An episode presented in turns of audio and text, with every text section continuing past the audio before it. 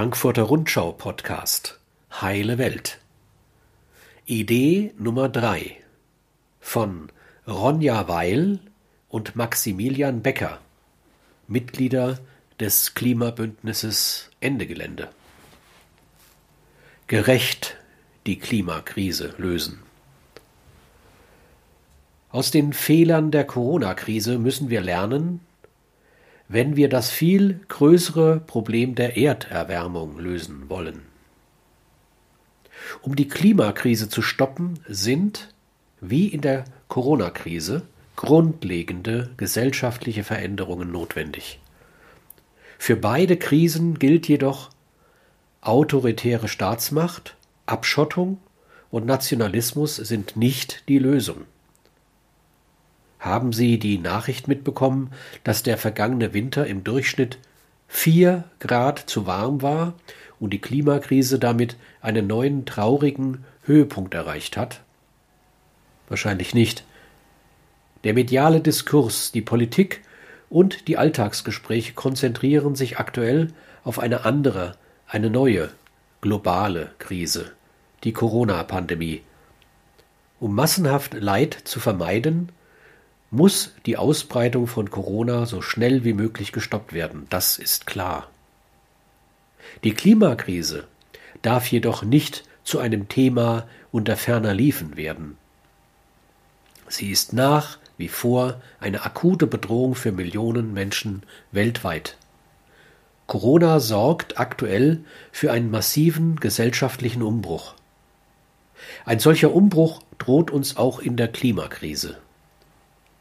Es ist deshalb wichtig zu analysieren, was können wir als Gesellschaft aus dem Umgang mit Corona im Hinblick auf den menschengemachten Klimawandel lernen und was müssen wir auf jeden Fall anders machen. Zunächst einmal müssen wir feststellen, sowohl die Corona-Pandemie als auch die Klimakrise sind vor allem soziale Krisen. Sie verschärfen die bestehenden Ungerechtigkeiten. Anders als oft verlautbart wird, sind vor Pandemien und Naturkatastrophen nämlich nicht alle Menschen gleich. Corona trifft Beschäftigte in Dienstleistungsberufen besonders hart. Sie müssen ihrer Arbeit trotz hoher Ansteckungsgefahr weiter nachgehen. Und während Managerinnen und Manager im Homeoffice sitzen, müssen Arbeiter und Arbeiterinnen weiter am Band stehen. Auch die globalen Ungerechtigkeiten verschärfen sich durch Corona. Während in Deutschland ein Mindestabstand an Mindeststandard an medizinischer Versorgung sichergestellt ist, wären die Folgen eines Ausbruchs des Coronavirus in Moria auf Lesbos oder im kenianischen Flüchtlingslager Dadaab verheerend. Ähnliches gilt bei der Klimakrise. Länder im globalen Norden können sich besser gegen Wetterveränderungen, Ernteausfälle, Stürme und Überschwemmungen wappnen als Staaten im globalen Süden.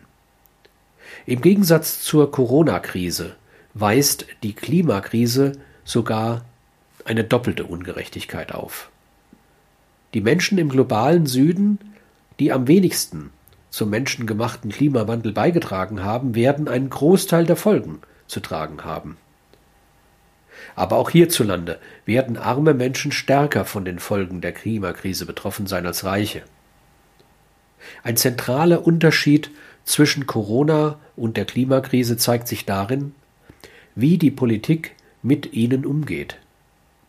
In Deutschland hat eine große Koalition, die im Klimabereich seit Jahren handlungsunwillig ist, angesichts der Corona-Krise unter Beweis gestellt, dass es sehr wohl möglich ist, die schwarze Null außer Kraft zu setzen und Milliardenhilfen zur Verfügung zu stellen.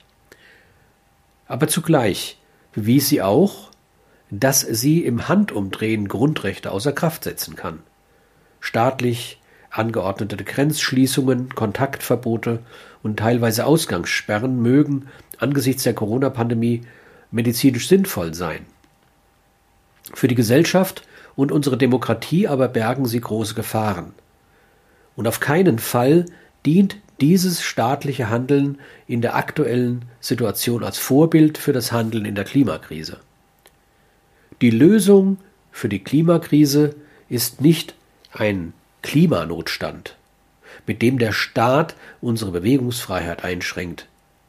Die Lösung für die Klimakrise sind nicht milliardenschwere Rettungspakete für einen maroden Kapitalismus. Die Lösung für die Klimakrise sind nicht Abschottung und nationale Alleingänge. Die Lösung für die Klimakrise endet nicht an der Landesgrenze. Kurzum, die Lösung für die Klimakrise ist nicht der starke Staat.